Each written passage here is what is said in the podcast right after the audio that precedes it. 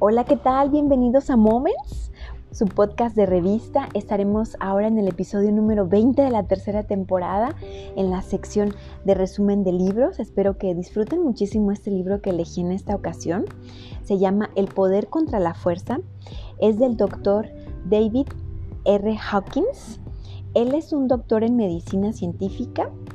A partir de su despertar espiritual, como él lo llama, empezó a estudiar filosofía Actualmente es director del Instituto para la Investigación Espiritual y fundador del Camino de la Devoción.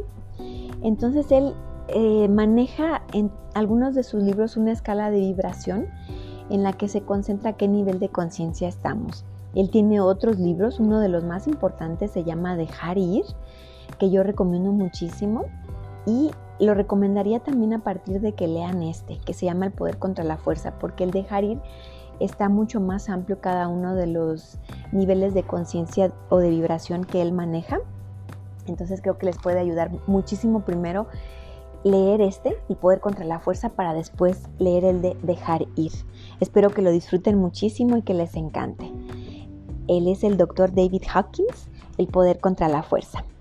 Tomar conciencia del poder y no de la fuerza es lo que nos va a ayudar a tener unas decisiones más inteligentes.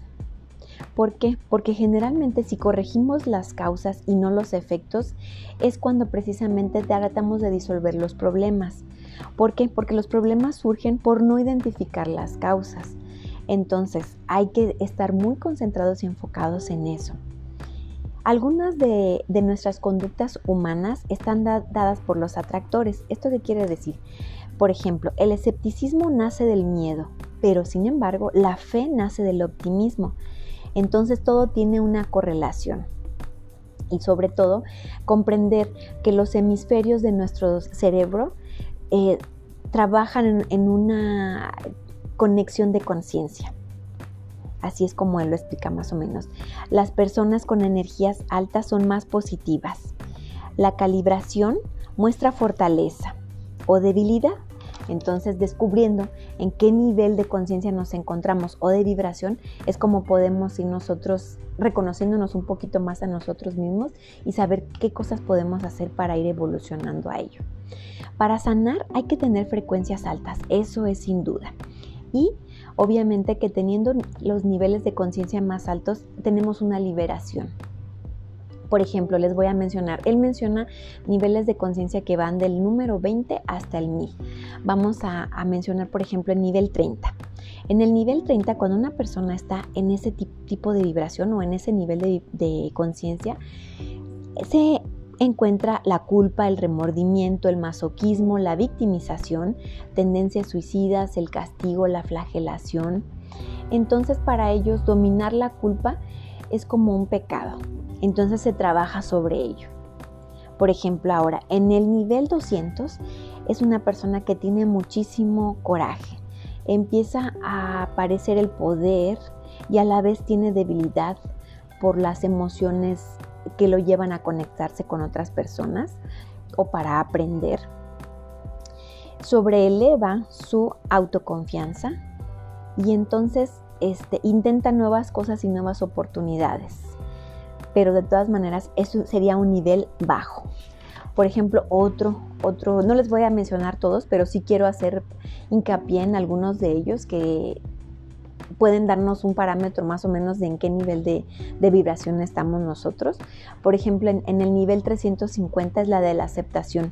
Es un grado alto de evolución, no es pasividad, es aceptación, es tener una calma emocional, un equilibrio están muy dedicadas esas personas a resolver problemas, no se agobian y sobresale la autodisciplina y el dominio.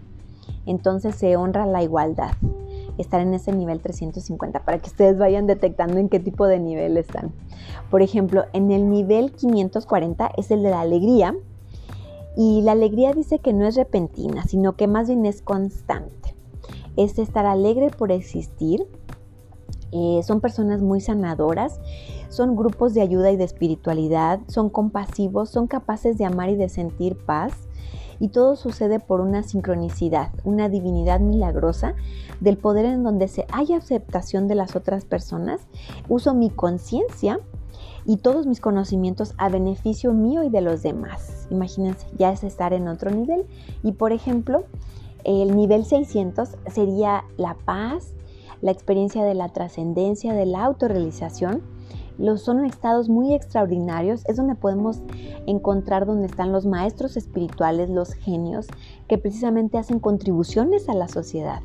Entonces para ellos es un flujo continuo a la evolución y generalmente tienen un gran silencio en su mente, son muy observadores y son sólidos en sus convicciones y en sus comportamientos.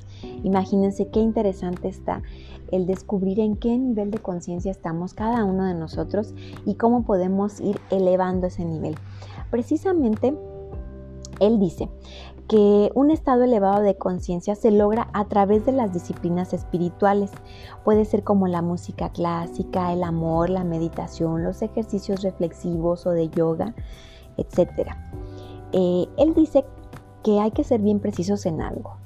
No es real la felicidad lineal o continua, es más bien o es más real una alegría constante. Es decir, que no quiere decir que todo el tiempo vamos a ver todo de color rosita y vamos a estar súper alegres, sino más bien es saber que hay situaciones pero que yo soy capaz de controlar mis emociones para no caer en coraje, en culpa, en enojos, en sentirme traicionado, abandonado, sino que en base a mi experiencia de vida yo puedo ser una nueva persona o tendría que ser una nueva persona, ¿verdad? Para ello hay que hacernos la siguiente pregunta y esto nos va a calibrar totalmente en qué nivel de, vibración estamos. ¿Es esta una decisión buena para mí? Cuidado, cuidado con, con, las respuestas que demos, porque en base a lo que seamos responsables nosotros sobre esa decisión que queremos tomar, es ahí donde iremos elevando nuestro nivel de conciencia. Y sobre todo también podemos hacernos la siguiente pregunta, ¿qué, ¿qué, puedo aprender yo de esta experiencia? Alguien con confianza que diga la verdad tiene una capacidad hacia la verdad, no hacia la falsedad. Las depresiones generalmente surgen por desengaños. ¿Por qué? Porque nosotros tenemos unas expectativas diferentes a lo que es la realidad. Entonces no busques ganar, ganar en eso ganancias materiales. Siente más bien compasión por todo aquello que mueve en tu corazón. ¿Quién soy yo? Yo soy la fuente del poder. Con unas frases extraordinarias, día a día, puedo ir incrementando también mi nivel de conciencia. El poder sobre todo tiene que ver con el conocernos a nosotros mismos, recuerden que el ser bondadosos es una fuerza transformadora y arrasadora, ¿verdad?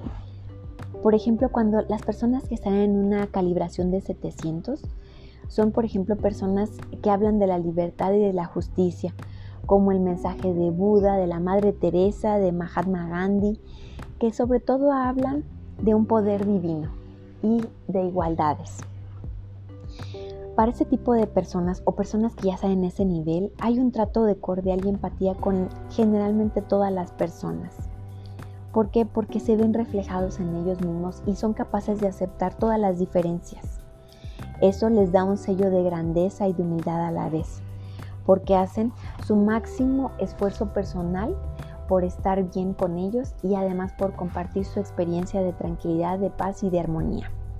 Las vidas de las personas exitosas están muy relacionadas con el empoderamiento. Las personas exitosas no son arrogantes, son agradecidas y se consideran servidoras. Son como un canal eh, y se consideran afortunadas de ser ese canal para enseñar a otras o guiar a otras o llevarlas de la mano para sentir también esa paz. Recordemos que la paz es el estado de la tranquilidad que no se distrae con tonterías, con cosas banales o con cosas materiales. Eso es ir incrementando nuestro nivel de conciencia, porque ese nivel de conciencia es precisamente la que le da energía vital a nuestro cuerpo. El crecimiento sobre todo de hacia la espiritualidad o hacia el despertar espiritual eh, que él ahora sí que experimentó y que muchos de sus lectores eh, lo hemos así experimentado, es precisamente un crecimiento que va disparejo, no es lineal, no quiere decir que ya una vez que estás en un nivel 500, por decir, vas a estar todo el tiempo así. No, porque es ir descubriendo cuáles son nuestros puntos débiles y qué podemos ir forjando en ellos para entonces convertirnos en una verdadera persona. Entonces él sobre todo señala que hay que tener mucha paciencia con nuestro crecimiento espiritual y sobre todo para llegar a un empoderamiento, pues no debemos de tener culpas ni resentimientos. Sobre todo hay que tener aceptación porque eso es lo que nos elevará precisamente al autoconocimiento de nosotros, a saber cómo podemos ir forjando esa persona que queremos llegar a ser y cómo el poder de nuestra percepción eh, va tomado de nuestra conciencia y así vamos teniendo pasos firmes, caminando confiados en las personas que queremos llegar a ser. Entonces, él sobre todo menciona al final, al final del libro que mm, la autoadmiración el autoconocimiento y la búsqueda de la verdad es sobre todo lo que va a fortalecer la conciencia. Entonces, siendo nosotros transmisores de todas esas energías, vamos a corroborar o a mm, construir y sobre todo a ir nosotros sanando todo ese daño que se ha ido pues a lo mejor trascendiendo de las generaciones pasadas hacia ahora nosotros, hasta la actualidad, con pensamientos amorosos, porque son los que suman, realmente son los que suman, siendo compasivos con las demás personas, porque así abrimos el portal hacia la gracia. Y entonces, bueno, recordemos sobre todo que un corazón débil necesita sobre todo tener resultados de amor hacia uno mismo primero y hacia los demás. Espero que lo hayan gustado muchísimo este resumen del libro El poder contra la fuerza del Dr. Hawkins. Les recomiendo también el que sigue que se llama Dejar ir y espero que lo disfruten muchísimo, sobre todo que sea de ayuda, como les digo en cada uno de nuestros comentarios. Dejo abierta la cajita por si alguien quiere dejar un comentario, me encantaría escucharlos. Hasta el próximo episodio de Moments. Gracias por prestarme sus oídos.